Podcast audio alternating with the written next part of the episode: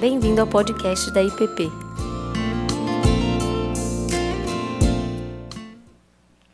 Bom dia, irmãos. Bendito seja o nome do Senhor. Vamos orar.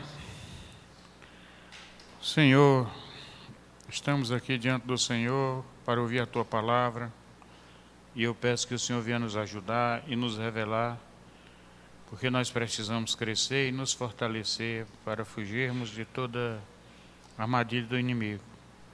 Vem nos fortalecer, Senhor, vem nos ajudar e nos dar discernimento. Em nome de Jesus, Pai. Amém. Bom, uh, hoje nós vamos conversar um pouco, né? o pastor Ricardo e o pastor Davi não vão poder estar aqui agora de manhã, mas nós vamos continuar os assuntos que vinham sendo tratados nessa classe. E hoje, um dos temas também que foram tratados na reforma é a questão da soberania de Deus, da eleição dos cristãos. E é claro que esse é um assunto bem delicado, principalmente na nossa igreja. Por quê? Porque nós temos gente de todas as origens denominacionais. Então, nós temos pessoas que acreditam firmemente na predestinação, outros que não. E então, eu vou ter que ter cuidado com minhas palavras. Bom, é, eu vou começar é, tratando, dizendo o seguinte: que não confundir soberania de Deus e eleição é, a eleição não é exatamente uma predestinação no sentido total da palavra. Porque é claro que todos nós aqui sabemos que nós temos responsabilidades pelo que fazemos, né? Então, se nós cairmos na, naquela armadilha do maktub árabe, como está escrito, nós vamos dizer que nós não temos responsabilidade, porque se já estamos programados como um robô para fazer isso, então por que, que seremos julgados? Então vamos ver um pouco dos primeiro da visão rapidamente da visão reformada, da visão da igreja presbiteriana no Brasil, no que eu creio, e depois vamos ter algumas considerações que eu acho que é aí onde a gente tem que aprender respeitar os nossos irmãos. A Bíblia não diz que nós somos salvos porque cremos no milenismo ou no pré-milenismo ou na predestinação. A Bíblia não diz isso. Porque se fosse assim, nós não acolheríamos em nosso meio para participar da ceia em comunhão irmãos que pensassem diferente de nós quanto a esses temas. Tem uns que pensam, que creem que pode haver perda de salvação. Nós presbiterianos aqui cremos que não. E então nós vamos ter que tratar essa questão com muita humildade. Nós temos que usar esse estudo para o nosso crescimento espiritual e não para reforçarmos posições partidárias, posições intelectualmente é, que não fazem parte das bases de fé, do credo apostólico que não faz parte daquele, daquelas bases que unem as igrejas cristãs. Então, é, eu queria ler o texto de Romanos 8, de 26 a 39.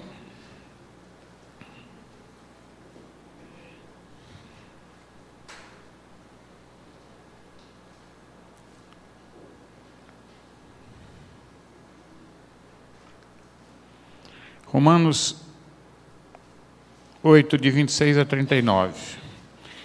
Também o Espírito, semelhantemente, nos assiste em nossa fraqueza, porque não sabemos orar como convém, mas o mesmo Espírito intercede por nós sobremaneira com gemidos inexprimíveis. E aquele que sonda os corações sabe qual é a mente do Espírito, porque, segundo a vontade de Deus, é que ele intercede pelos santos. Sabemos que todas as coisas cooperam para o bem daqueles que amam a Deus, daqueles que são chamados segundo o seu propósito.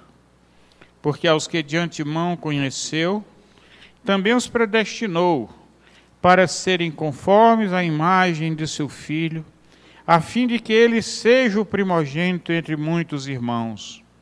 E aos que predestinou, a esses também chamou, e aos que chamou, a esses também justificou, e aos que justificou, a esses também glorificou. Que diremos, pois, à vista dessas coisas? Se Deus é por nós, quem será contra nós? Aquele que não poupou o seu próprio filho, antes por todos nós o entregou porventura não nos dará graciosamente com ele todas as coisas? Quem tentará acusação contra os eleitos de Deus? É Deus quem os justifica. Quem os condenará? É Cristo Jesus quem morreu, ou antes, quem ressuscitou, o qual está à direita de Deus e também intercede por nós. Quem nos separará do amor de Cristo? Será tribulação, angústia, perseguição, fome ou nudez, perigo ou espada? Como está escrito: Por amor de ti somos entregues à morte o dia todo, fomos considerados como ovelhas para o matadouro.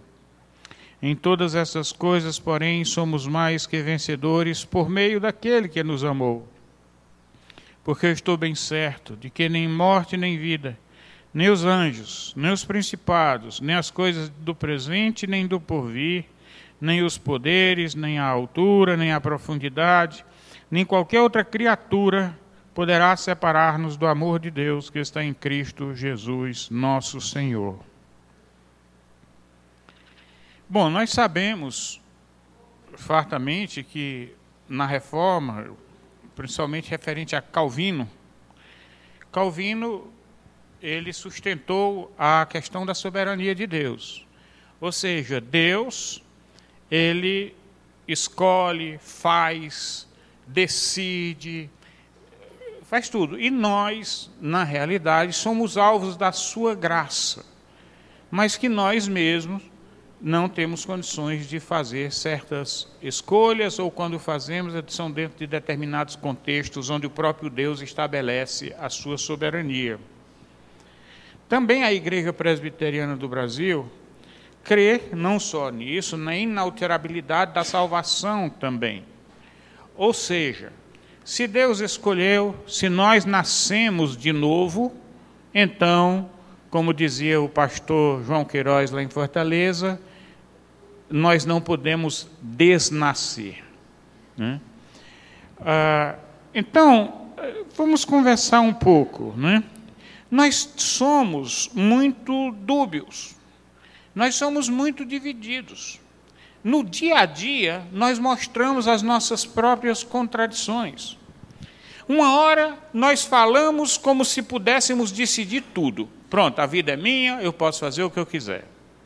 E logo falamos das constantes interferências de Deus em nossas vidas. E quando oramos, dizemos: seja feita a tua vontade. Então, o que é que está valendo? Eu tenho o poder de decidir sobre a minha vida, mas logo depois eu digo: olha, Deus me colocou a mão e impediu que eu fizesse tal coisa. Deus determinou. Eu me lembro de uma situação que, por causa de uma questão numa prova, mudou a história da minha vida inteira. Uma questão numa prova. Será que eu tinha em condições conscientes de decisão da minha parte planejar aquela mudança? Não. E o que é que eu creio? Eu creio que por causa disso, dessa mudança completa de rumo, hoje eu estou aqui na IPP, que não estaria se fosse de outra forma, que eu sou casado com a Luzia, que eu tenho meus filhos e netos, todos eles cuidados por Deus e, segundo os Salmos, também que nasceram segundo a vontade de Deus. Então, nós temos que ter muito cuidado, tanto quando dizemos que não apitamos nada, que Deus nos trata como coisas programadas, tanto quanto quando dizemos que não, que nós não que fazemos tudo. Uma outra distinção que a gente faz, uma outra contradição, uma dubiedade, é quando nós clamamos direitos. Ou seja, puxa, eu, eu tenho direito sobre minha vida. Então, como é que Deus vem meter a mão e, e, contra a minha vontade? Como é que ele pode chegar e dizer com quem eu vou casar, com quem eu vou fazer isso, com quem eu vou fazer aquilo? Com que direito? Hoje, nessa época do modernismo, né, é, tudo é direito. Né? Mas, ao mesmo tempo, nós, como seres humanos, não estamos nem aí para essas questões de direitos quando tratamos da natureza, quando tratamos dos animais, quando manipulamos a genética nós não estamos nem aí. A gente age como se fôssemos deuses que estamos fazendo criaturas em nossos laboratórios. E ai do pobre do ratinho que está sendo dissecado, se ele disser que a gente não tem direito de fazer isso. Ai daquela vaca ou daquele boi que está sendo usado geneticamente, se ele vier dizer para o fazendeiro que o fazendeiro não tem direito de fazer aquilo. Então nós nos contradizemos na questão criador-criatura. Paulo, em Romanos, no capítulo 9, ele fala como é que o vaso pode discutir com o oleiro.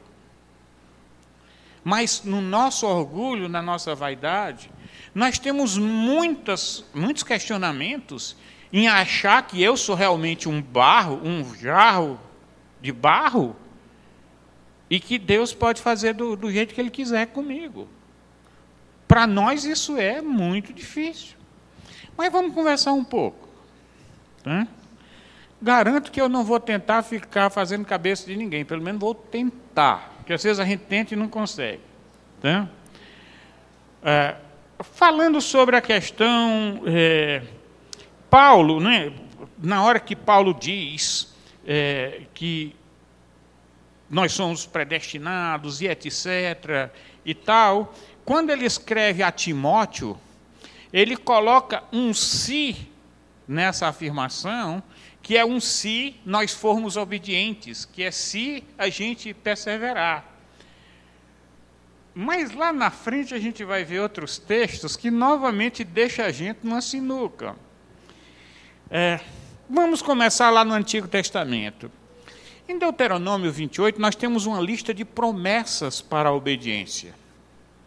Ou seja, se vocês obedecerem, acontecerá isso, isso, isso, isso. Claro, nós podemos dizer isso para os nossos filhos também. E tem duas maneiras de nós dizermos isso para os nossos filhos. Uma é a gente fazer uma promessa, uma negociação. Se você fizer isso, então eu vou te dar isso, isso, isso. Essa é uma relação de troca. Ou eu posso dizer o seguinte: meu filho, confie em mim. Eu já vivi muito mais que você. O caminho bom é, é aqui. Quando você anda por esse caminho, olha aqui o que é que você vai encontrar nesse caminho. O outro não presta, não. Então, você vê a diferença das maneiras do conselho de quem já viveu e da questão de uma imposição, de dizer, faça isso que eu faço aquilo. Você diz, e qual das duas Deus faz? Em que, em de, que forma Deus atua? Dos dois jeitos. Por quê?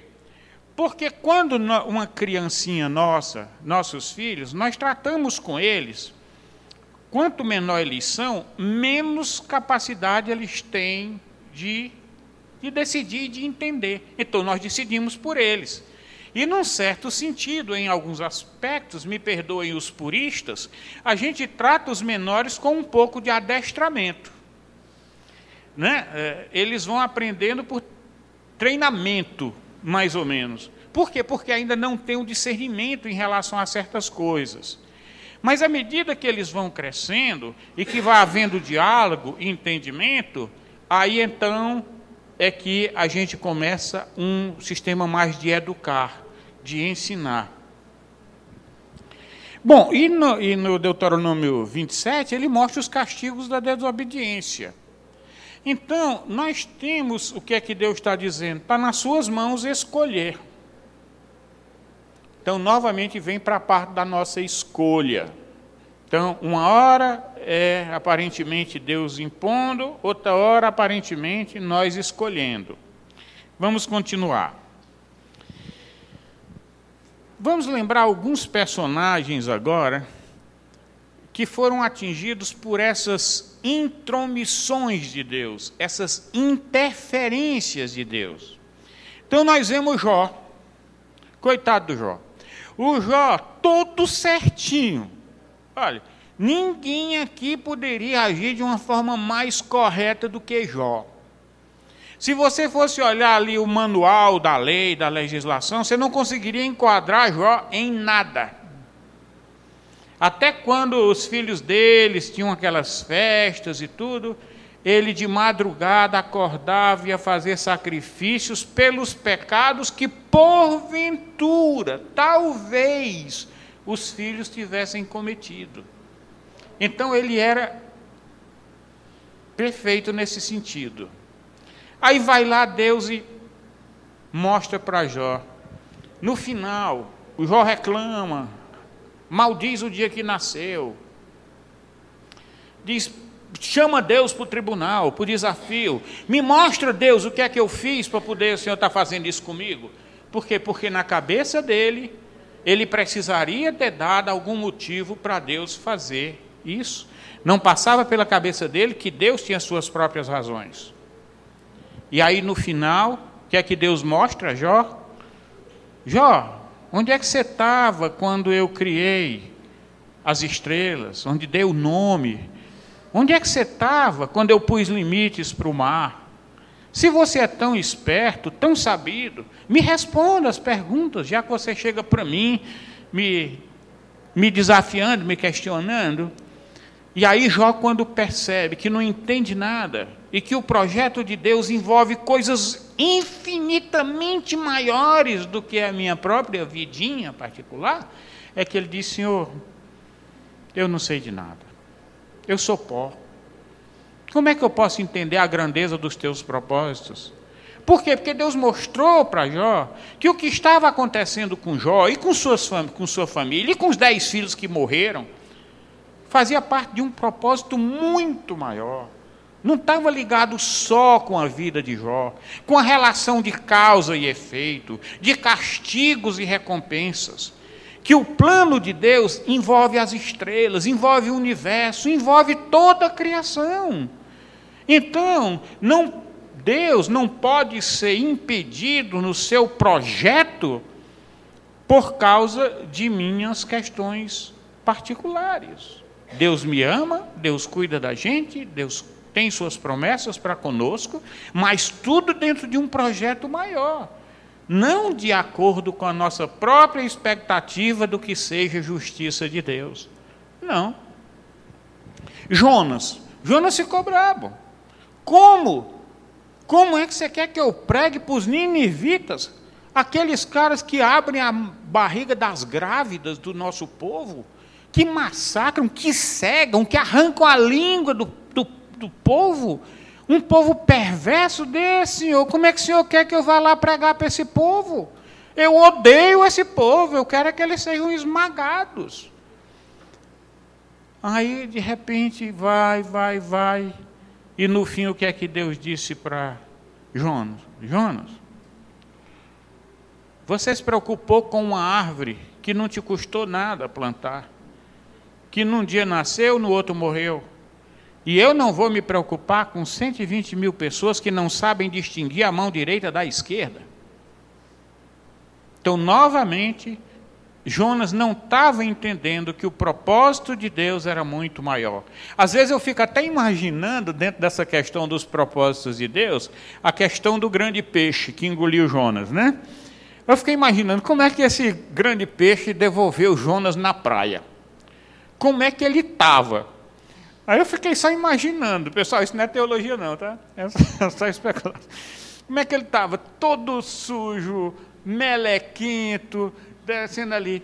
E, e você já imaginou se tivesse alguém na praia, algumas pessoas ali na praia, vendo aquele peixe, soltar aquele cara todo sujo e melado ali, e aquele cara sai do peixe e começa a pregar? Sei lá se Deus quis impressionar o povo com aquele peixão soltando Jonas na praia. Não sei. Não sei. Mas Deus tem os seus propósitos. Oséias qual o propósito de Deus de chegar para o coitado do Oséias? Um sacerdote do, sacerdote do Senhor, no meio de um povo super legalista, e dizer: vai lá e casa com uma prostituta, filha de um sacerdote pagão. Está de brincadeira, né?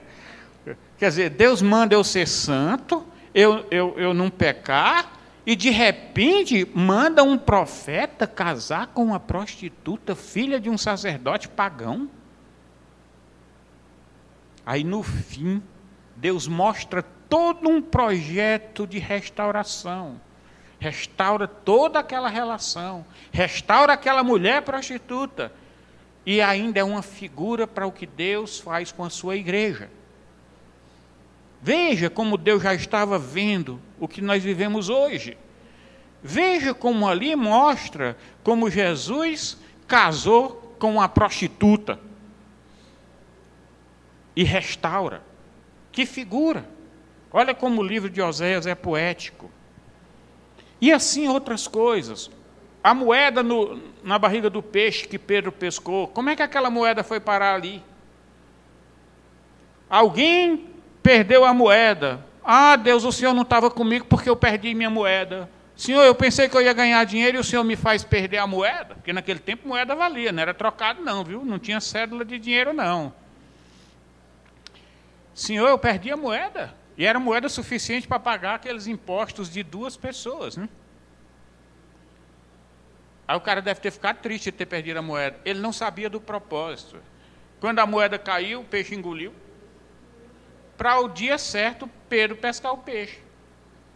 Então, são essas coisas que estão por fora do, ao, fora do alcance dos nossos olhos. Nós não conhecemos os propósitos de Deus e por isso nós questionamos as coisas sem sabermos o que estamos falando.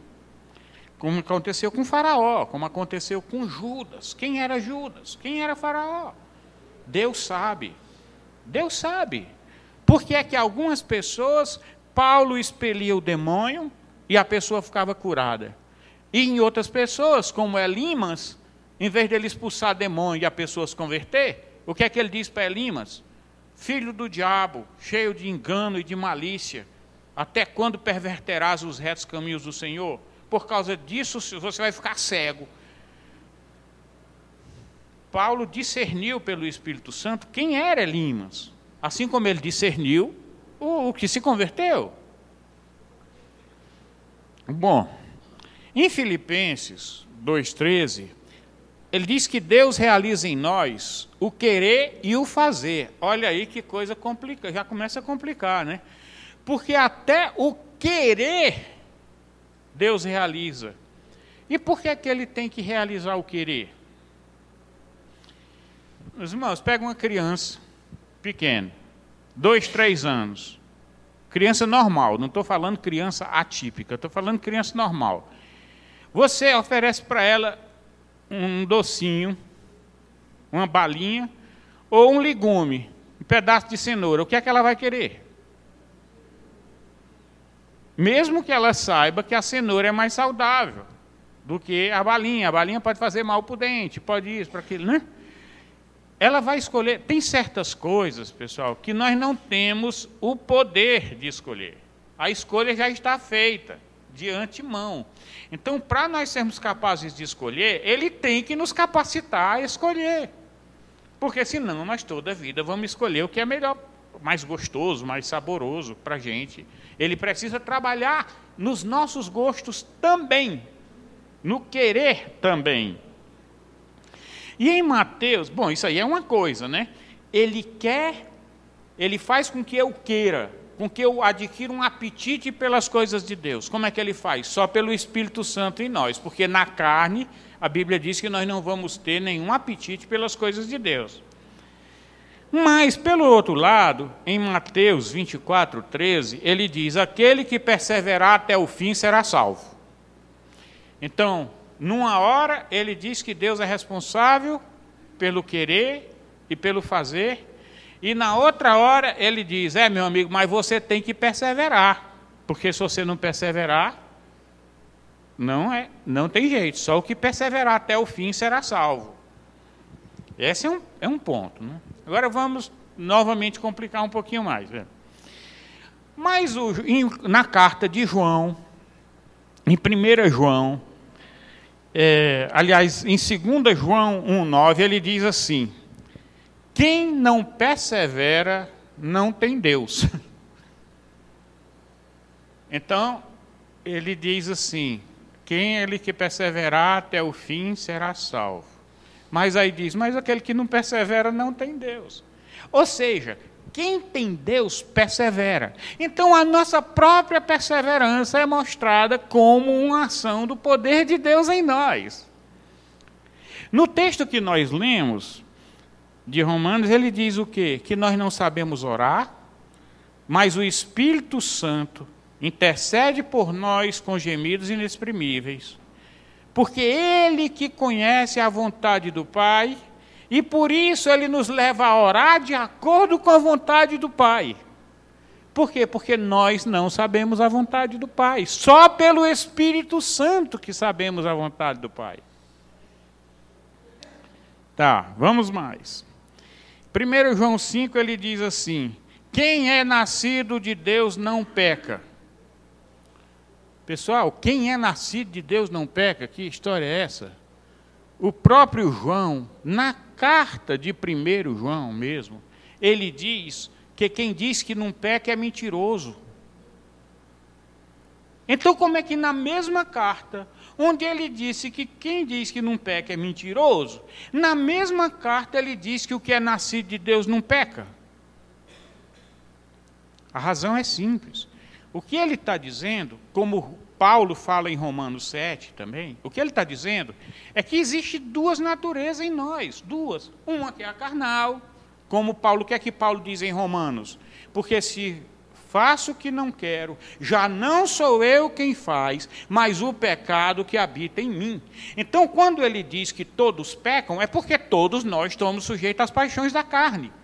Mas aquela novo nascido, aquela nova criatura que surgiu em nós, ela não, essa daí não peca. Essa daí é a nova criatura. A velha criatura é que peca.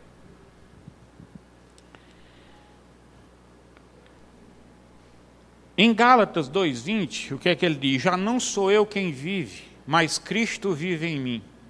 O que é isso? que eu só consigo ter uma vida cristã com o próprio Cristo em mim. Paulo, quando escreve aos Gálatas, ele diz: insensatos Gálatas. Ele diz que está sofrendo de novo dores do parto, até que Cristo seja gerado em nós. O que é que ele está dizendo? Ele está dizendo o Espírito de Deus em nós que nos capacita a fazer a vontade de Deus. Então é um ato novamente de soberania de Deus. Deus agindo em nós, fazendo o que não somos capazes de fazer.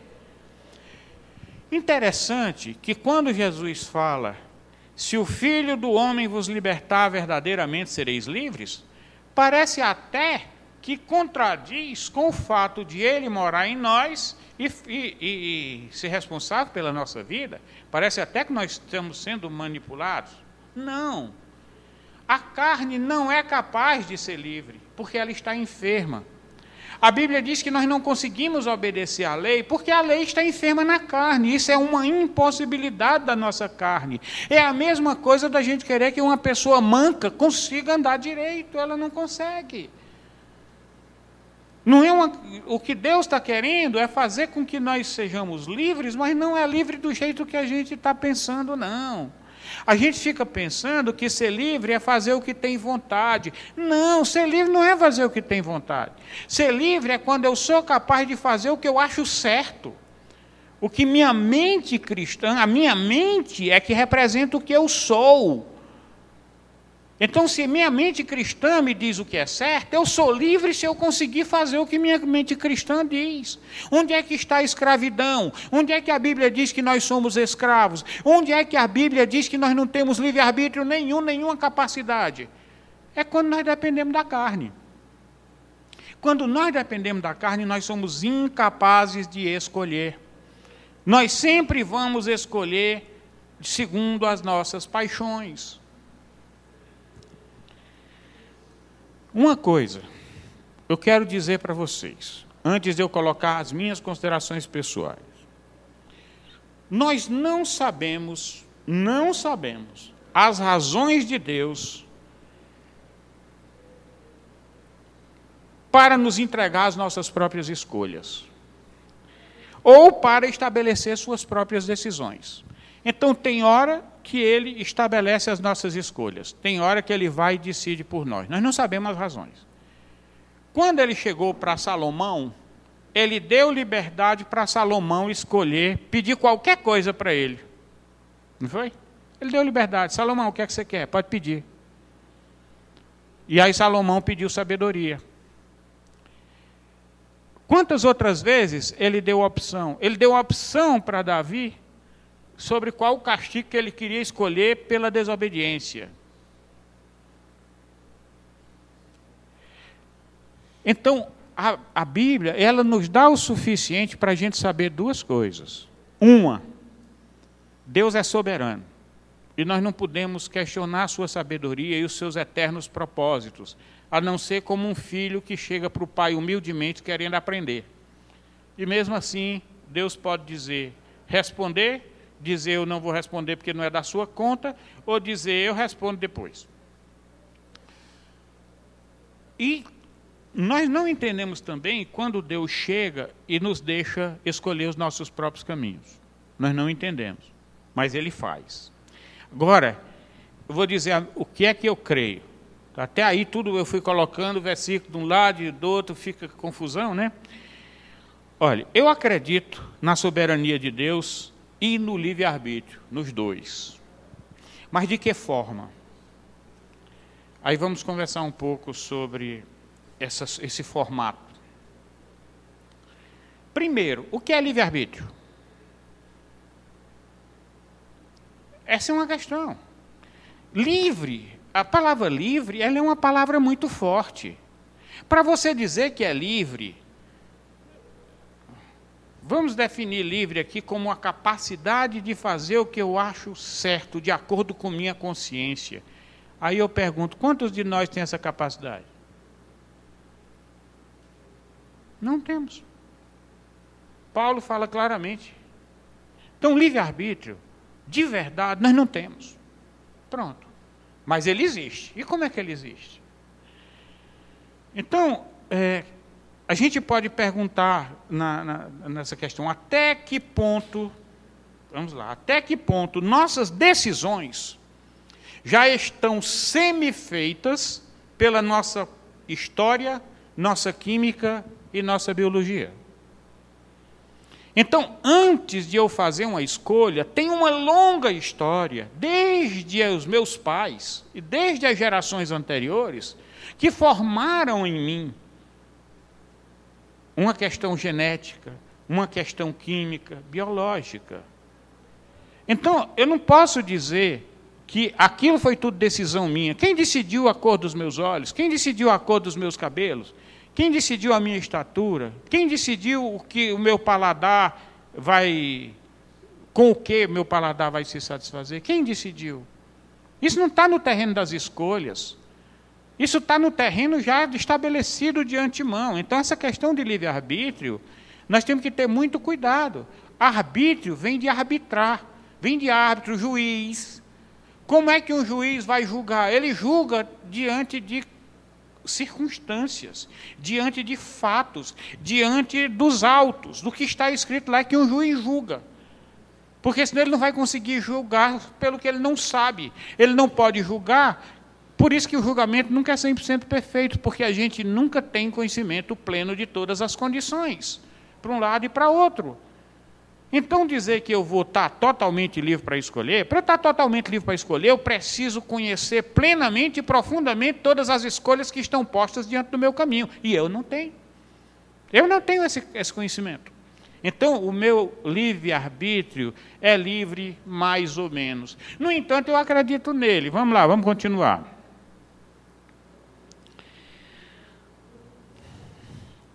Que é que eu creio? Até a nossa maturidade plena, que é quando Jesus disse: Se vocês fazem o que eu vos digo, eu já não vos chamo servos e sim amigos. Ou seja, quando a gente já estiver numa maturidade, tá? é, nós continuaremos dependendo das intervenções de Deus em nossas decisões. Por quê? Porque nós não temos ainda capacidade de fazer plenas decisões. Não temos. Imagina o seguinte: uma criança, ela está engatinhando, mas você diz: Bom, eu, eu, eu não quero ficar todo tempo segurando na mão dela, nem amarrar, nem nada, mas ao mesmo tempo eu quero que ela fique um pouco livre, né? E não que eu fique todo tempo amarrando ali. Aí o que, é que a gente faz? A gente separa um espaço, fecha os buracos das tomadas, é, bota umas almofadas e deixa a criança brincar ali e fica só olhando. Dentro daquele espaço, que eu gosto de chamar de bolha, uma coisa meio isolada, ela pode fazer o que ela quiser. Mas chega uma hora que se ela chegar lá tentando tirar o protetorzinho da tomada, aí, opa, você ainda não tem maturidade para esse tipo de decisão. Não tem. Então, nós, quando Deus trabalha em nós, lentamente nós vamos crescendo em liberdade, à medida que eu vou amadurecendo espiritualmente no conhecimento de Deus cada vez mais eu vou tendo mais espaço e mais capacidade de decisão e de escolha. E cada vez menos eu tenho que estar todo o tempo perguntando: posso, não posso, posso, não posso. Então, nós vamos crescendo na liberdade e o número de intervenções não, não, ela vai diminuindo. Isso, claro, toda a vida dentro de uma bolha. Por quê? Porque o que aumenta é só a bolha. O que aumenta é só o tamanho do lugar que Deus me dá para exercer minha liberdade.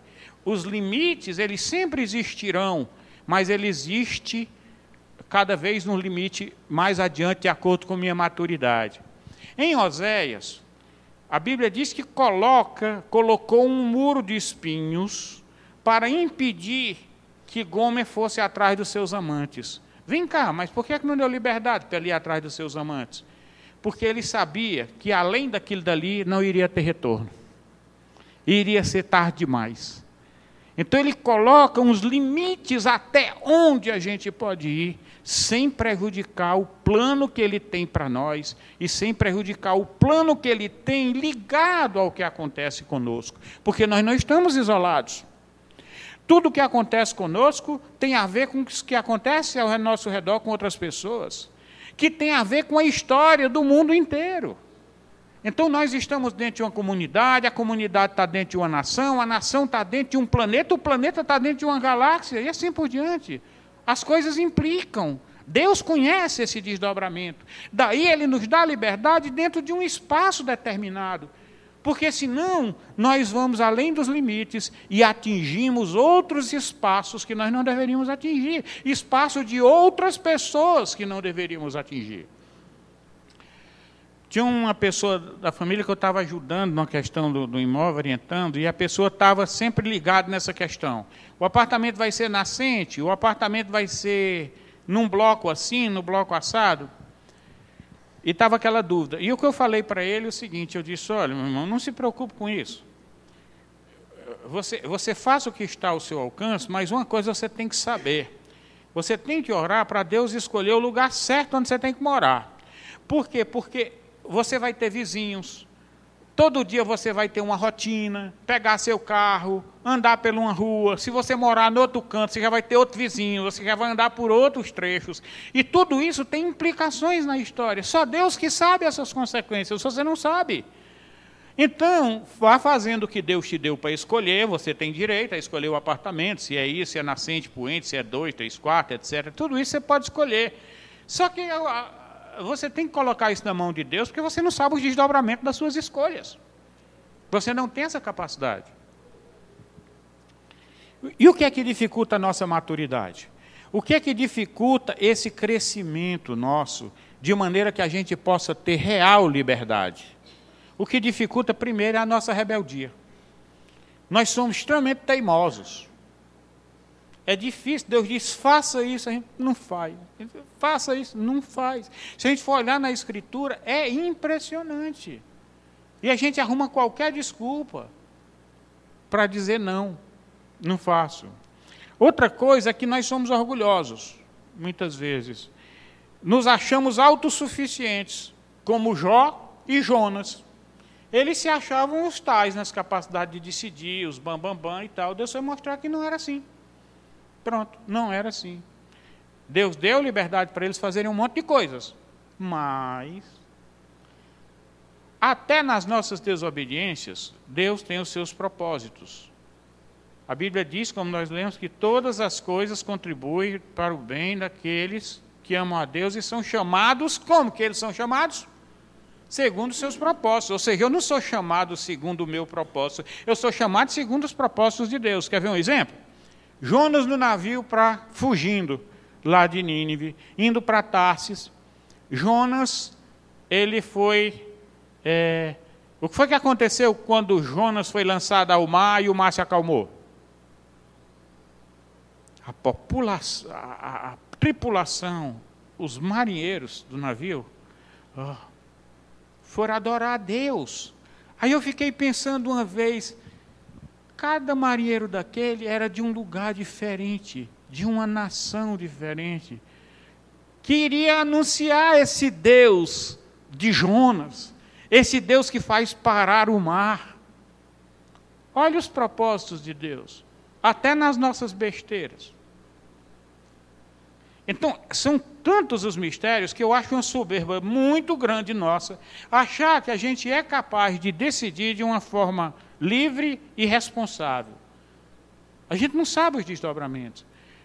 Quando a gente segue o caminho que Deus mostrou, não tem erro. Não tem erro absolutamente. Quando a gente obedece, não tem erro. Quando a gente fala a verdade, não tem erro. Quando a gente distribui, dá ao pobre, ajuda, tudo de acordo com Deus mandou, não tem erro. Quando a gente desobedece, é que as coisas ficam meio sem, sem direção. E depois o trabalho que dá para a gente consertar. Deus continua com a gente, Ele jamais vai nos abandonar. Mas a gente paga um preço. Mas Deus continua sendo soberano e Ele tem um propósito para a história de cada um de nós, não importa a nossa história. Quando eu me lembro da, do, do, do, Cascavel lá, que era um dos, cangaceiros de Lampião, né, que jogava criança para cima e aparava na ponta do punhal, né, o cara se converteu. E olha que coisas bonitas Deus fez através da vida dele. E a gente pode questionar um monte de coisas, mas as razões, os motivos, quem sabe, é Deus. Nós somos muito pequenininhos, é como uma criança. Vocês notam, pessoal, preste atenção. Vocês notam que quanto mais, menos conhecimento a gente tem, mais simples, digamos assim, nos nossos conhecimentos, mais, a gente, nós, mais nós achamos que sabemos das coisas. Você vê, nós, nós somos soberbos. Parece que quanto mais uma pessoa sabe, mais cresce, mais amadurece, mais ela tem consciência do pouco que ela sabe. Como dizia o Sócrates, se eu não me engano, né? só sei que nada sei. Então, a, a, quando o Jó, que tinha tanta sabedoria, tanto conhecimento, no, na, no final do livro, ele diz: Eu sou pó, eu não sei de nada, o Senhor é que sabe. Nós aqui, o que estamos conversando hoje, será que nós temos todas as respostas? Não. Mas uma coisa nós temos que Deus nos deu que é suficiente para a gente andar na fé, para a gente andar, que é o quê? Meus filhos, vocês não dão conta de vocês mesmos, meus filhos. Vocês dependem de mim. E eu quero dar a vocês liberdade. Mas para vocês aprenderem a ter liberdade, vocês precisam andar comigo, vocês precisam ir crescendo, me obedecendo, fazendo o que eu digo. Quanto mais obedientes vocês forem, mais rápido vocês vão crescer, mais rápido vocês vão ser livres, mais rápido vocês vão ter a maioridade. Às vezes a gente quer julgar pessoas em nível completamente diferente. Por exemplo, uma está no primeiro, a primeira série do primeiro grau, a outra está na faculdade. Você quer que as duas entendam do mesmo jeito? Deus não trata as pessoas assim. Tem gente hoje, nos lugares da terra remotos, que vive uma civilização do tempo de Abraão. Como é que Deus fala com eles? Fala com eles como falava com Abraão daquele jeito, porque Deus respeita a, a nosso nível. Deus não vai tratar comigo de uma forma que eu não entendo. E eu acho que é por isso que às vezes a gente não se entende como crentes. Porque quando eu falo, Deus manda em tudo, e o outro diz, não, eu posso decidir, nós estamos colocando, às vezes, posições comparando gente que está na faculdade com gente que está na, alfabetização. Só que, às vezes, quem está na faculdade no conhecimento está na alfabetização em termos de fé, e vice-versa. A gente nunca sabe que nível está cada um de nós. E nem Deus deu conhecimento para nós para isso, que a gente não tem razão para saber disso, não precisamos disso. O importante é nós entendermos que nós dependemos de Deus, que Ele nos salvou, que Ele nos redimiu, que Ele nos elegeu. A eleição é legítima é verdadeira, só que ele nos escolheu para nos fazer livres, para ter livre-arbítrio. É quase uma brincadeira, mas, num certo sentido, tem a sua, a sua verdade, uma expressão que a gente diz brincando uns com os outros, né? que nós somos predestinados para termos livre-arbítrio. Num certo sentido, isso é verdade. Por quê? Porque na, na, na, formação do ser humano, na formação de uma pessoa à imagem e semelhança de Deus, está, dentro desse projeto de Deus, Ele nos ensinando a ser livres. E Ele está mostrando que nós não vamos ser livres enquanto nós não aprendermos com o próprio Jesus Cristo. Ele era livre, mas Ele escolheu dar a sua própria vida ir para a cruz por nós. Ele escolheu ser obediente ao Pai.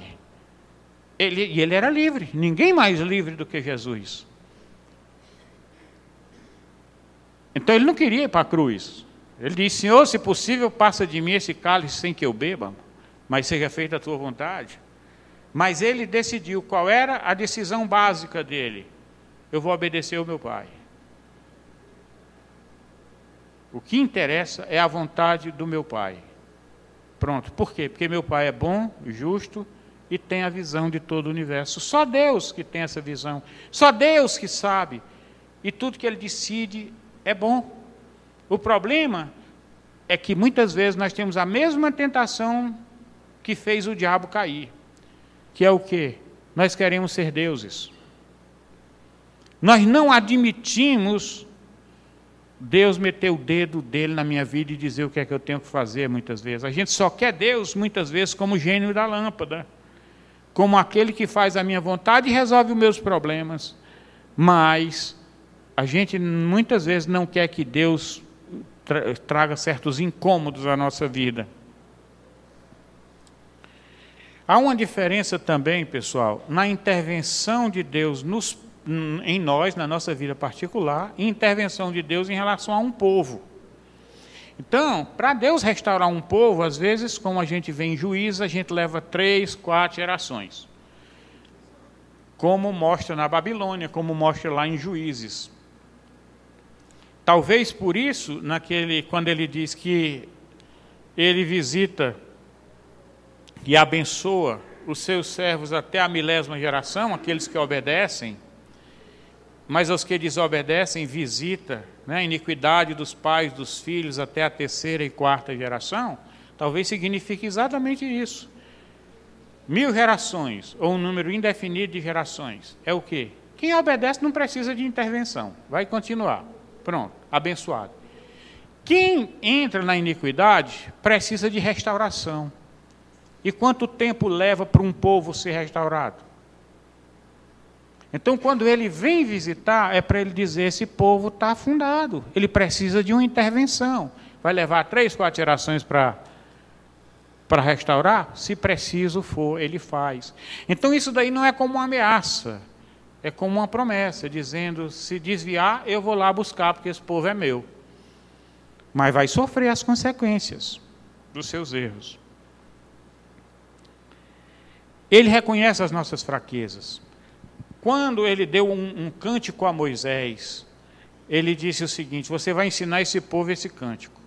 Para quando acontecer, vocês não, eles não dizerem que não sabiam, para não terem desculpas. E no hino era exatamente dizendo que eles iriam cair, iriam abandonar Deus depois, e que iriam sofrer, e que os inimigos iam então ele fala: quando acontecer isso, então vocês oram, buscam a Deus para poder Deus restaurar. Está lá no Cântico de Moisés, depois vocês vejam. Ele mostra o que é que vai acontecer no futuro. Deus sabe que nós somos fracos. Deus sabe que Deus faz um milagre hoje, eu estou maravilhosamente satisfeito, grato e tudo. Daqui um mês eu me esqueço. Já estou com outro problema e começo a duvidar daquilo que aconteceu. Será que foi Deus mesmo? Será que foi um milagre mesmo? Será que não foi o remédio que eu tomei? Será que eu estava doente desse jeito mesmo? E a gente começa a duvidar. Deus ele conhece as nossas fraquezas. Em Isaías 41, 14, ele diz, ele chama de vermezinho, não tema vermezinho de Jacó, não temas que eu te ajudo, te tomo pela tua mão direita e te ajudo. Deus, antes de nos escolher, de nos oferecer escolhas, Deus nos capacita. Porque senão, como é que eu vou escolher se Ele não, não me capacitar a escolher? Não é escolher por mim, mas é me capacitar a escolher. Como é?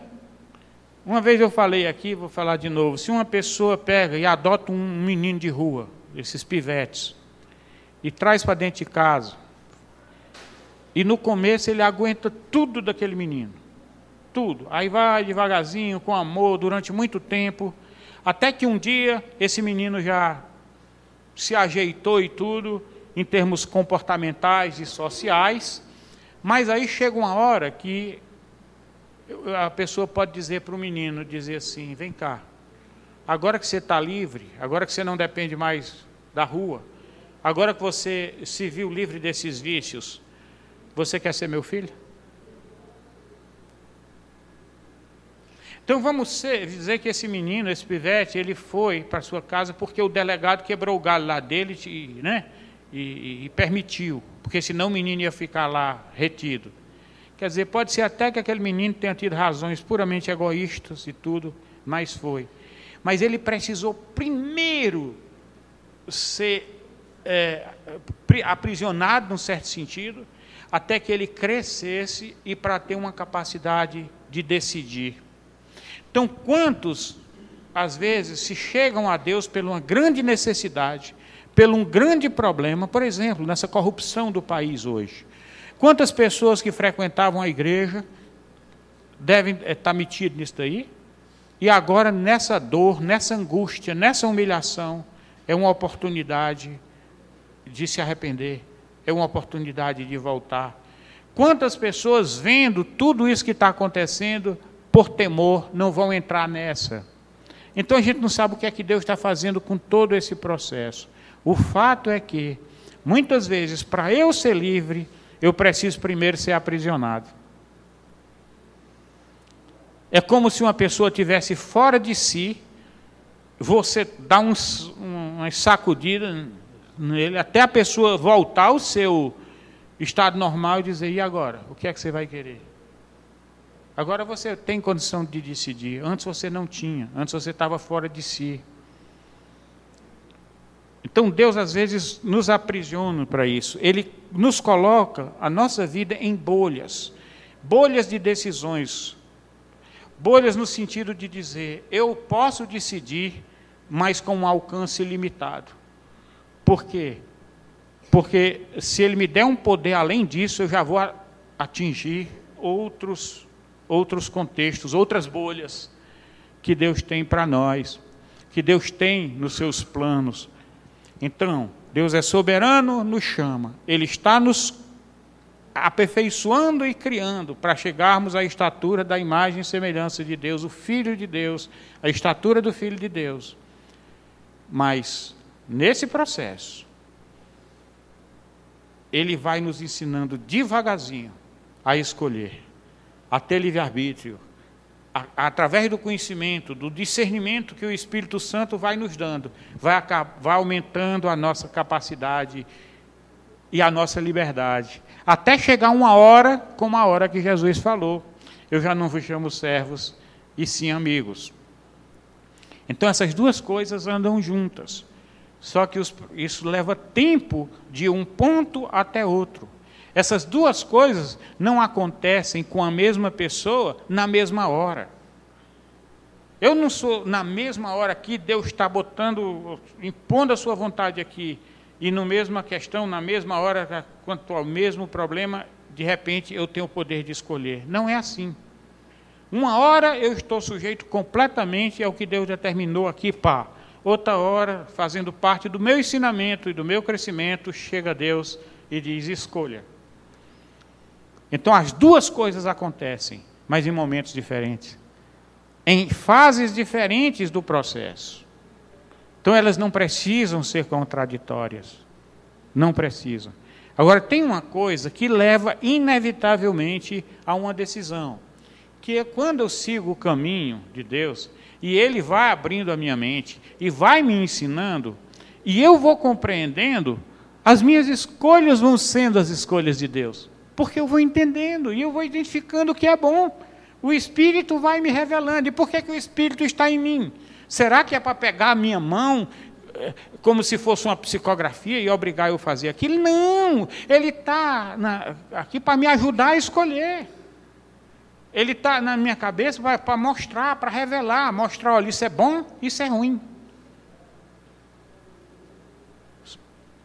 Ele vai me ajudando. É só a gente imaginar nós, como pais, como é que a gente acompanha os nossos filhos. Se a gente não faz a mesma coisa. Quando a criança está na, na tarefa, tem tarefas da escola que chegam, que como é que está a tarefa? Uma parte a criança tem que fazer sozinha, os pais não podem ajudar. Mas outra parte está escrito lá na tarefa, com a ajuda dos seus pais ou com a ajuda de um adulto, está escrito lá que é a parte da tarefa que um, ajuda, um adulto tem que entrar. Então Deus faz isso com a gente todo dia.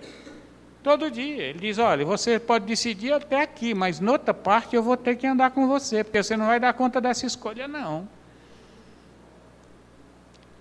Bom, eu misturei muita coisa, mas é, o importante para nós é nós aceitarmos o que Jesus falou da nossa liberdade. Qual? A que ele prometeu. Ele disse: Olha, quer me seguir? Então você vai ser livre. Eu sou capaz de fazer você livre. Você não é livre. Quem é escravo do pecado não é livre. Agora, à medida que eu vou caminhando com Deus, eu vou ganhando liberdade. E eu vou ganhando capacidade de decidir. E no fim, o propósito de Deus de me fazer a imagem e semelhança de Deus será cumprido porque ele decidiu fazer isso comigo, não por, com você, não por causa dos meus méritos, mas por, pelo que Jesus fez, porque ele me amou. Isso é que é importante a gente saber. Essas outras coisas, esses detalhes, como ocorrem e, e tudo, são coisas grandes demais, muito grandes. O universo inteiro é muito grande, nós somos ridiculamente pequenos. E nós precisamos mesmo é de humildade e dependência dele, e muito menos de rebeldia e de questionamentos: por que Deus está fazendo isso comigo? Por que, é que Ele não quer que eu faça aquilo? Pessoal, agora tem a parte de vocês falarem. Gostaria de ter deixado mais tempo, mas esse é tanto assunto aqui que ficava difícil gastar menos tempo do que eu gastei. Então, por favor, qualquer questionamento ou dúvida, pode falar.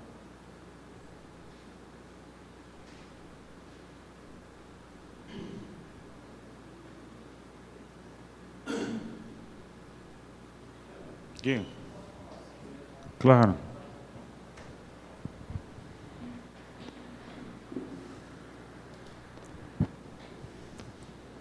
Eu só queria entender um pouquinho melhor essa questão da, das limitações do livre-arbítrio e na ideia que você montou que a gente vai caminhando para uma verdadeira liberdade. Uhum. Né?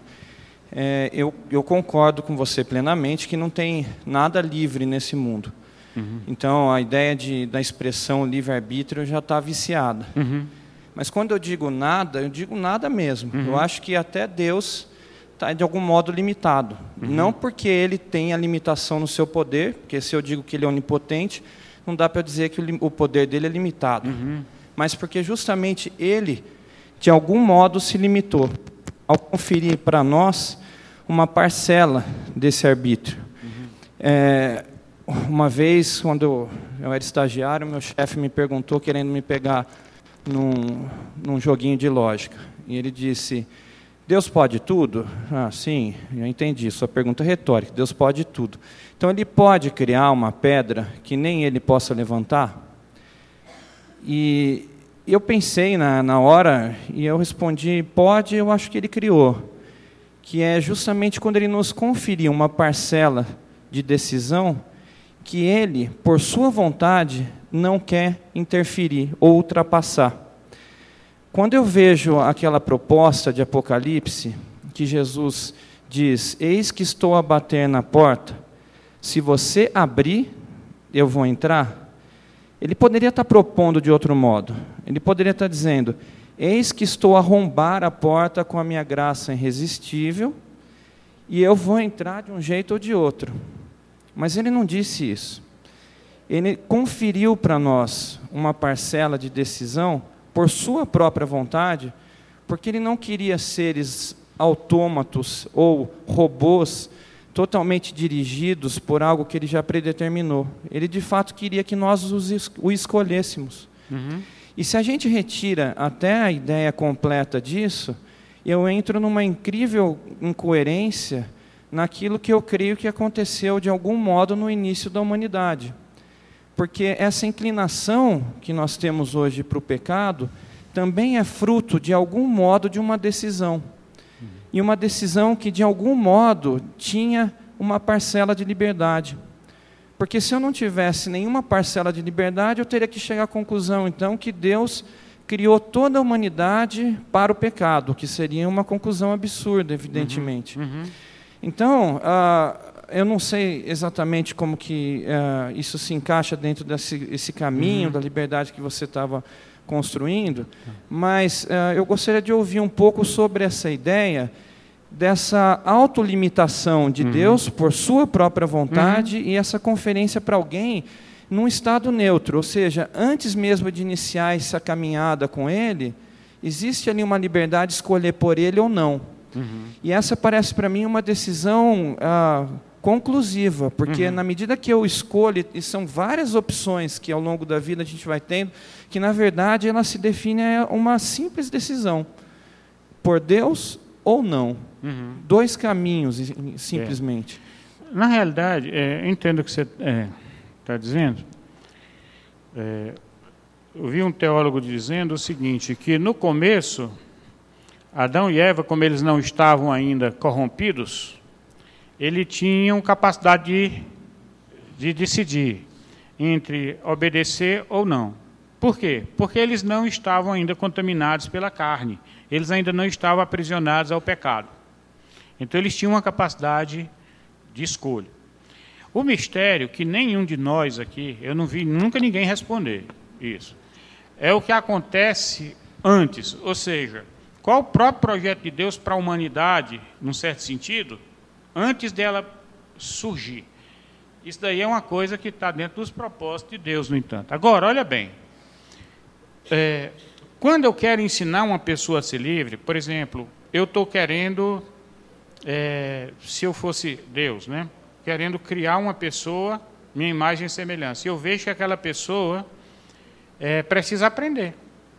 Aliás, um robô, as pessoas fazem isso hoje. Os cientistas constroem robôs. Então eles têm as peças, têm todos os componentes, eles fazem o corpo do robô. Então, o que é que vai fazer com que aquele robô seja bom ou não? Vai ser o programa, vai ser o que é colocado dentro dele, vai ser o que é colocado nos circuitos, nos chips, nos programas. Isso é o que vai dizer se ele é bom ou se é ruim. Ocorre que quando você quer dizer, não, mas ele, ele, é, ele vai ter uma liberdade. Se ele vai ter uma liberdade, eu vou ter que ensinar essa liberdade para ele. Claro que essa comparação é totalmente imperfeita porque nós não somos robôs. Mas, se eu quero ensinar uma criança, eu muitas vezes dou coisas para ela fazer que eu sei que ela nem é capaz de fazer, mas ela vai fazer, e vai treinar, e vai crescer. Mas de antemão, eu já tenho um propósito com ela. De antemão, eu já tenho essa decisão. Esses passos aí que ela vai participando faz parte de um plano meu. Deus tem esse projeto para a gente. A Bíblia diz no Salmo que ele tem todos os nossos dias escritos. Todos os nossos dias. É, Jesus disse que ele tem toda a soberania, até por um pardal, por um cabelo da nossa cabeça que cai. O que é mais chocante para nós, muitas vezes, é saber até que ponto Deus tem esse controle sobre nós. E nisso eu creio firmemente. Mas todos esses espaços onde a gente fica confundindo como se fosse um livre-arbítrio de verdade, na realidade são o que eu chamei, que é o que eu chamo essas bolhas, esses momentos onde Deus está me formando, onde Ele está formando a liberdade, não só em mim como pessoas, mas em todo o corpo de Cristo. Porque é, há uma interação. E aí mais complexo se torna. Porque nós sabemos que no próprio terreno do direito, e você sabe disso melhor do que eu, essa questão, para eu ser verdadeiramente livre, isso teria implicações de limitações de mim mesmo por causa da liberdade dos outros. Então, se todos têm que ser livres, é, eu tenho limitações que minha liberdade dá. Daí é nosso, nosso erro, às vezes, em pensar que liberdade é fazer o que quiser. E não é fazer o que quiser, é fazer o que é certo é, ser capaz de fazer o que é certo. E fazer o que é certo significa discernir o corpo. E o que é discernir o corpo? É discernir é, quem eu sou dentro de um conjunto de pessoas. Eu sou ouvido, sou perna, sou braço, como Paulo fala em Coríntios. Então, cada um tem um dom. E dentro desse dom, dentro desse espaço no corpo, nós temos liberdade para fazer aquilo dali. O rim não tem liberdade para fazer o que o fígado faz. Né? O olho não tem liberdade para fazer o que o ouvido faz. Nós temos a, a, liberdade que Deus quer nos dar é de acordo com o que Ele nos deu para fazer dentro da nossa capacidade, dentro das nossas limitações. Liberdade ela não fica totalmente aberta, não fica como se for para qualquer coisa. Não, é para aquilo para o qual nós fomos chamados, para aqueles que foram chamados segundo o seu propósito. Então, qual é o propósito de Deus para mim dentro dessa comunidade? Qual é o propósito de Deus para mim na história? Qual é o propósito de mim para a nação?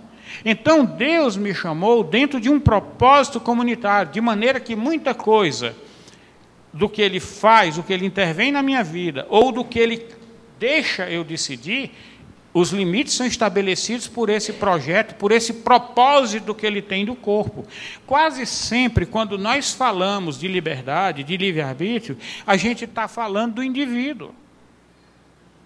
Mas esquecemos que quase sempre na Escritura, Deus trabalhando, trabalha com a gente, com o povo.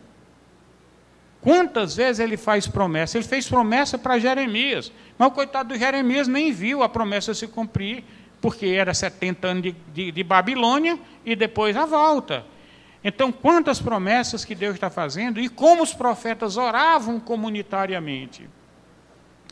Então, de fato, eu não sei se eu respondi a sua pergunta, mas é, nós, eu creio, na total soberania de Deus, no projeto dele, no propósito dele para a humanidade, em toda a história, porque senão ele não poderia nem ter dado as profecias para nós, porque quando tem algum grau de incerteza no que Deus vai fazer, não pode haver profecia, que você não sabe o que, é que vai acontecer.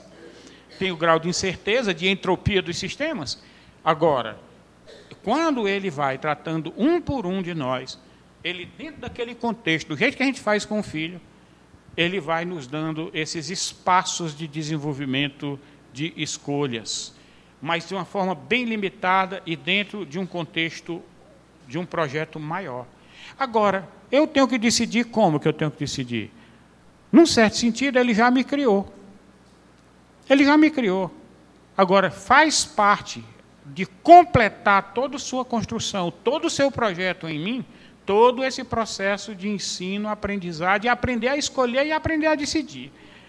Agora, um monte de coisa, não vou responder porque simplesmente não dá para entender. Quantas coisas Deus faz na minha vida e eu não entendo nada. Não entendo. Só entendo isso. Ele sabe o que é está fazendo, ele me conhece, ele conhece os meus filhos.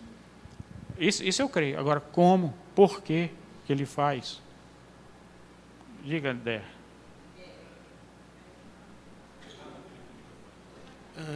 Eu queria, dentro das, dentro das discussões de Erasmo de Roterdã com Lutero, Lutero ilustra muito bem sobre o livre-arbítrio. E uma forma que ele dá de, de ilustração é que o ser humano é dado, é dado ao homem o direito de escolha entre ordenhar uma vaca ou não. Uhum. Mas dar ao homem o direito de escolha de ser salvo ou não é como dar o direito de escolha para um defunto se ele quer ser ressuscitado ou não. Em que não cabe ao homem, que ele não é não é possível ao homem ter esse, essa escolha, porque ele já está morto. Então, é dado a nós uma liberdade, sim, entre fazer as coisas do cotidiano, mas de escolher a Deus é praticamente impossível, pois já nascemos inimigos de Deus, como Paulo diz. Pois é. Esse é o que é o ponto mais difícil do, do, do, da, da aceitação, né? Porque eu creio particularmente que se dependesse de mim, eu jamais seria salvo. Quando eu digo que creio que eu não perco salvação, eu não estou dizendo que não perco salvação por causa de mim. Porque eu sei que se minha salvação tivesse nas minhas mãos, eu não teria chance. Um dia e o inimigo atiraria de mim. Um dia ele bateria na minha mão e ela, eu deixaria ela cair. É exatamente dentro desse propósito de Deus e desse, de andar junto, como vimos em Romanos, quando ele diz que é que Deus que está do nosso lado, é Deus quem tanto justifica, que paga o preço do nosso pecado, né? que faz tudo isso, que eu acredito que eu não perco. Por quê? Porque essa criatura nova que nasceu em mim, a nova que veio do Espírito Santo, digo isso para os verdadeiros convertidos, eu não estou falando isso para quem levantou mal, não, estou falando para quem teve um novo nascimento de verdade. Essa nova criatura, ela é eterna. Ela não é mortal. Ela é eterna. A natureza carnal, ela vai para o pó. Mas o que é de Deus, volta para Deus. Então, na, na, não acredito nunca, do mesmo jeito que eu não tive o poder para me converter, porque isso foi uma ação do Espírito de Deus em mim, do mesmo jeito, quem garante minha salvação é Deus. Eu não tenho o poder né, de, de é, ficar mexendo nessas coisas que o próprio Deus está no comando. Agora, eu, eu posso, pode acontecer. Ah, tem um caso, inclusive, extremo na Bíblia, né, que Paulo diz: Eu entreguei Himeneu e Alexandre. Entregou o corpo deles para o diabo, para que salvasse a alma. É uma coisa bem esquisita esse negócio. É como diz a história: se for necessário para me redimir, que aconteça o que aconteceu com Oséias, se for necessário para me redimir, que aconteça os grandes sofrimentos que aconteceram, até Acabe, que era um homem que sacrificava seus filhos aos deuses pagãos, o, a, a, Bíblia mostra que no fim da vida ele se arrependeu. Então, é, Deus é quem é responsável por isso eu me considerar capaz de resistir às forças espirituais do mal? Não, o próprio Paulo fala isso. Ele diz que a minha luta não é contra a carne e contra o sangue, mas contra os principados e potestades. Como é que eu vou resistir a essas forças se não for Deus comigo? Então, a minha confiança nisso, assim como a dos de, Calvino, etc., era exatamente isso. É sabendo que mesmo quando nós pecamos, se de fato o Espírito de Deus está em nós, por isso que ele fala, Paulo ele coloca essa condição, se é que de fato o Espírito de Deus está em vós, ele coloca essa condição. Aí não tem jeito, aí o inimigo não pode tomar. Ai de nós, se a nossa salvação tivesse na nossa mão. Ai de nós. Quem que escaparia? Sou eu aqui. Pessoal, vamos pegar mais duas pessoas? É só mais é rápido. É o seguinte, é, João Wesley fala que Deus trabalha através das nossas orações. Uhum. Então, é, eu queria sair daqui com uma esperança. Uhum. É o Espírito Santo que nos convence do pecado. Uhum. Por exemplo, eu vou dar um exemplo. Eu acho que o meu filho está morto, porque ele falou que não crê em nada. Hum. E eu sei que por ele mesmo, se ele está morto, como o irmão ali falou, ele não vai ter condições. Uhum. Então, todos os dias, como o pastor Hernandes diz, não desista do seu esposo, não desista da sua família. Uhum. Então, todos os dias, o que, que eu oro? Deus, amolece o coração do meu filho, Espírito Santo de Deus, convence o meu filho do pecado porque ele está morto. Uhum. Então, você pode me falar assim, bom, mas pode ser que Deus vai atender a sua oração ou não. Mas mesmo assim, enquanto eu viver, eu não vou desistir uhum. de orar. Uhum. Então, será que Deus, na sua infinita misericórdia e bondade, Ele não vai, porque na Bíblia fala, é, acho que foi para Jeremias, Olha, eu queria salvar o meu povo, mas não tinha um intercessor que intercedesse. Então, às vezes, por causa de um intercessor, Deus pode mudar a situação. Perfeito. E aí. É isso, é isso, está certo. E aí eu oro todo dia pelo monte de coisa que parece perdida. eu estou à porta e bato, então vamos, aqueles que não querem abrir, vamos pedir a Deus para eles abrirem. Pois é, minha irmã, mas sabe o que é que eu creio uhum. é, firmemente? É, claro, é que o próprio Deus, porque a Bíblia diz, nós não sabemos orar. É mas o Espírito Santo intercede por nós, porque nós não sabemos orar. O simples fato de eu me incomodar e de eu orar significa a presença de Deus em mim, significa vida espiritual. O que Deus vai fazer a gente não sabe, mas uma coisa é certa: quem te chamou para orar foi Deus. Não, pois é, então, quem te deu esse sonho? Então é isso que eu quero falar. Eu estou dizendo que até essa perseverança em continuar, pessoas, eu vi uma pessoa lá em Fortaleza que orou 40 anos pelo marido e o marido se converteu. É, orou 40 anos. Agora, quem deu a ela essa perseverança? É, pois é, muitos já desistiram. Então, Deus, Ele anda com a gente e vai nos ensinando essas coisas. Né? Então, eu começo a olhar, quando eu começo a orar, eu começo a dizer, Senhor, sinceramente, Senhor, não dou conta, eu não sei orar. Como é que eu posso saber o que é realmente bom? Como é que eu posso saber? Tem tantas possibilidades. Uma coisa que eu penso que é bom hoje aqui, de repente traz uma consequência que no próximo ano eu vi que aquilo não era muito bom. Só Deus que sabe. Agora, Pois é, é isso que eu quero dizer. Deus, ele faz isso em nós. Ele gera, é ele quem levanta, é ele quem ajoelha. Foi ele que levantou Daniel para orar, foi ele que levantou Jeremias, foi ele que levantou Elias. É, então, esse negócio de dizer é, eu, eu, eu posso segurar minha vida espiritual sozinho, isso não, não acontece. É, a gente não vai ter tempo, eu só quero colocar um ponto você usou uma frase que crê na soberania absoluta de Deus. É claro que a Bíblia fala isso, eu concordo também, mas isso abre a possibilidade, essa, esse termo, da gente crer que essa soberania absoluta implica num determinismo uh, absoluto. Uh, de forma que tudo que acontece na nossa história e na vida tem um determinismo absoluto de Deus. Uh, isso que é para mim é complicado essa definição. Seria bom se a gente pudesse discutir mais, embora não vá dar. Porque se a gente pensar nesse sentido, o tsunami no Japão que matou 300 mil pessoas foi uh, determinado por Deus. Uma, a mãe que eu atendi no pronto-socorro que deu uma marcha ré e atropelou o filho de três anos foi por um determinismo de Deus. Então, essa questão de soberania absoluta ah, abre uma discussão de se fato Deus é um Deus determinista nos detalhes da nossa história ou se há espaço para contingência e para aleatoriedade. Pois é, meu irmão. É isso aí. É, eu, eu concordo com você. Eu acho que nem Jesus entrou nessa discussão quando, na, na, no, na, no episódio da Torre de Siloé, quiseram que ele explicasse por que ela tinha caído e matado aquelas pessoas, se elas eram mais pecadoras que outras, e Jesus não respondeu. Uhum. Uh, Eclesiastes abre, uh, abre também margem para a gente discutir a questão da aleatoriedade a qual nós estamos sujeitos e o peso de viver nesse mundo sujeito a isso.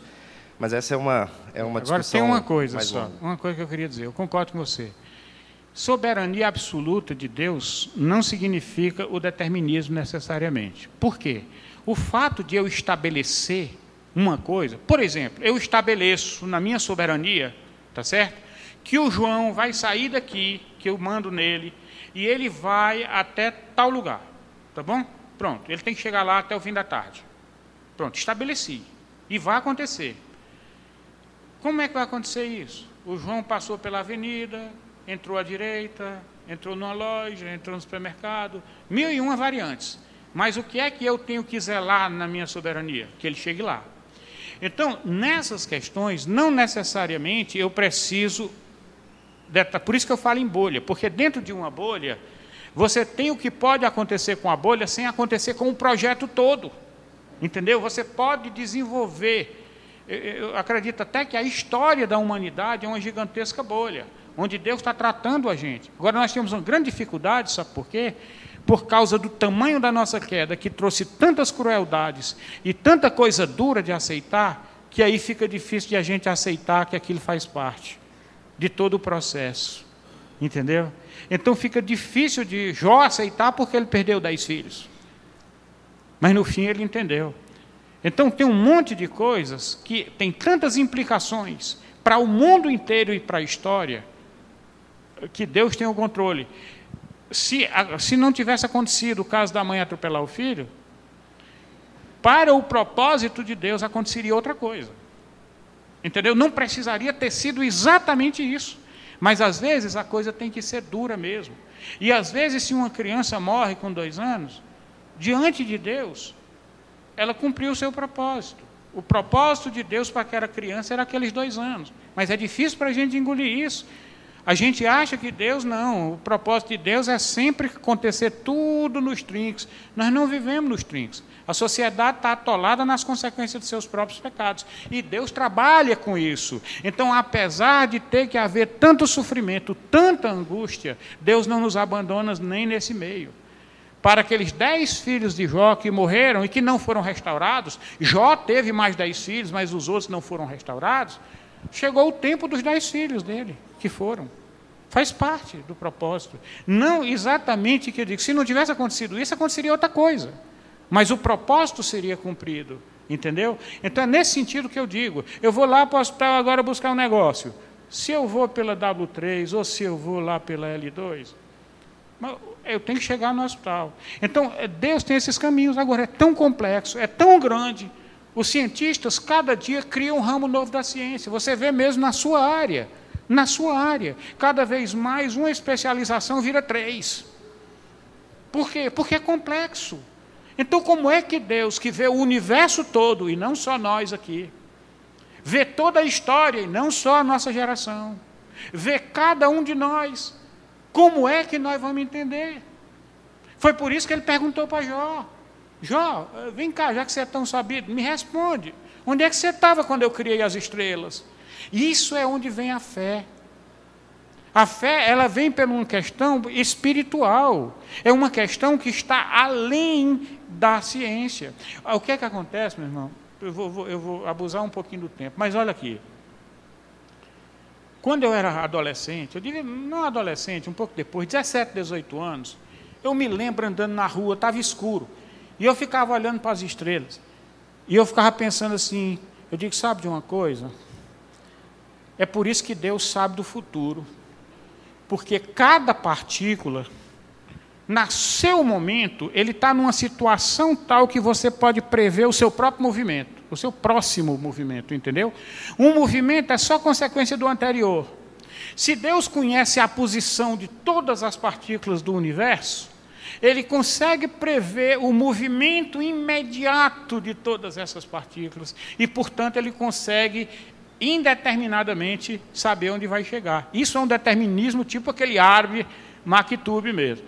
Porque aí é como o cientista biológico que não crê em nada. O, tinha um cientista que dizia assim: tudo que acontece conosco, nossa tristeza, nossa alegria, tudo, tudo, tudo, tudo é consequência da química e da biologia no nosso organismo, eh, dá para ser explicado tudo. Só que onde é que nós entramos de uma forma diferente? Nós cremos num Deus que intervém, num Deus que está fora do, da bolha, que está fora de todo esse sistema e que ele entra na história, intervém. Porque senão nós saberíamos tudo que estaria tudo predeterminado cientificamente, fisicamente, biologicamente. Qualquer cientista pode dizer isso. Estaria predeterminado. Mas não é assim. Nós cremos num Deus que entrou na história. Nós cremos num Deus que criou isso e que nós somos apenas um pequeno, minúsculo pedaço de todo um projeto extraordinário de Deus. Então, o que nós estamos dizendo hoje aqui sinceramente, eu não iria jamais para outra igreja com isso daqui. Eu não iria. Por quê? Para quê? O que é que isso vai ajudar? Aqui nós estamos estudando a história, é, a, a, reforma, aqui nós estamos estudando esses pensamentos e tudo, mas de uma forma desarmada, onde né, uma pessoa que, que não crê nisso está tudo bem aqui, a gente não está preocupado com isso. Mas, de fato, a coisa melhor que a gente pode fazer é sossegar nos braços de Deus. E saber que os nossos filhos não são nossos, são dele. E saber que a nossa vida é dele. E nós cantamos isso. A nossa vida em suas mãos eu tenho. A minha vida em suas mãos eu tenho. E quando é que a gente diz mais? A gente diz, porque eu sei que Ele é poderoso para guardar o meu tesouro até o dia final. Não é isso que a gente canta? Então por que, que a gente não sossega?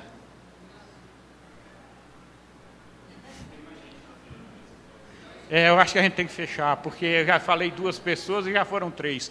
Então vamos orar, pessoal, porque já, já são dez para as doze. Senhor, tem misericórdia de nós, nós somos frágeis, pequenos, nosso entendimento é muito pequeno e às vezes a gente fica falando como se fôssemos gente grande. Como se fôssemos grandes cientistas que conhecêssemos os mistérios da ciência e da fé. E na realidade, Senhor, Cada dia o Senhor faz temos. Senhor, sossega o nosso coração e faz-nos entender que o Senhor nos ama, que o Senhor está conosco e que isso é suficiente.